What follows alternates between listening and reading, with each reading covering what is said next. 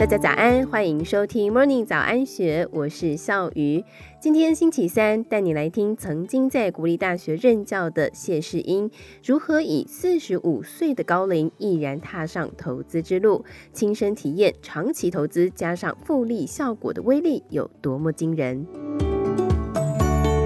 靠着存股，谢世英从刚开始的两百二十万元本金，已经滚到了四千六百万元，二十年成长超过二十倍，过着财富无余的退休生活。他表示，存股成功的关键在于不断找出还没有被人注意到的好股，趁着大跌的时候分批买进，长期持有，并且定期追踪公司的经营情况。这种方法或许不如赚短线价差那样的快速和刺激，但是却细水长流，聚沙成塔。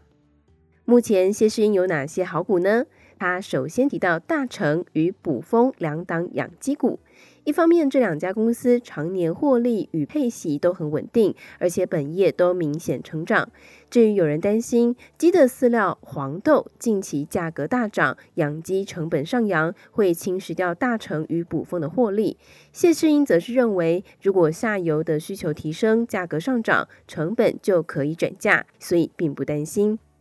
第三档的新欢是玉荣九九四一，是玉龙集团旗下专营汽车贷款业务的公司。谢世英认为，除了过往的业绩和配息都很不错之外，近来全球车市复苏，对于这类贷款公司的经营相当有利。在金融股方面，谢世英则是比较看好玉山金。虽然大环境对于金融业比较不利，但是玉山金的获利仍然能够维持一定的水准，目前也回到合理的投资价位。还有一个原因是玉山金很爱配股，股票加上现金股利的殖利率更是可观。他希望能够买到每一年配股二十五张的部位，这样子一来，自己的母股就可以不用动。每个月卖两张子股，就等于帮自己的退休金再加薪。除了上述几档新欢，还有一些旧爱，谢世英依然是看好，而且持续的持有。例如统一一二一六、长兴一七一七、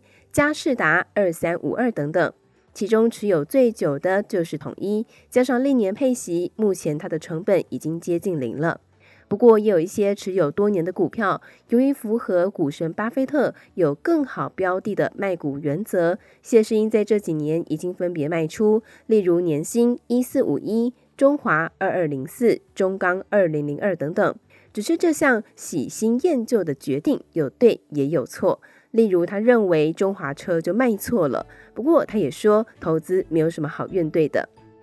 这一次，因为疫情所引发的股灾，让谢世英的总部位不到一个月就掉了七百万元。不过，有了金融海啸的前车之鉴，他知道这又是一次大拍卖的好机会，所以他不但一张持股都没有卖，还锁定上述的标的，准备加码。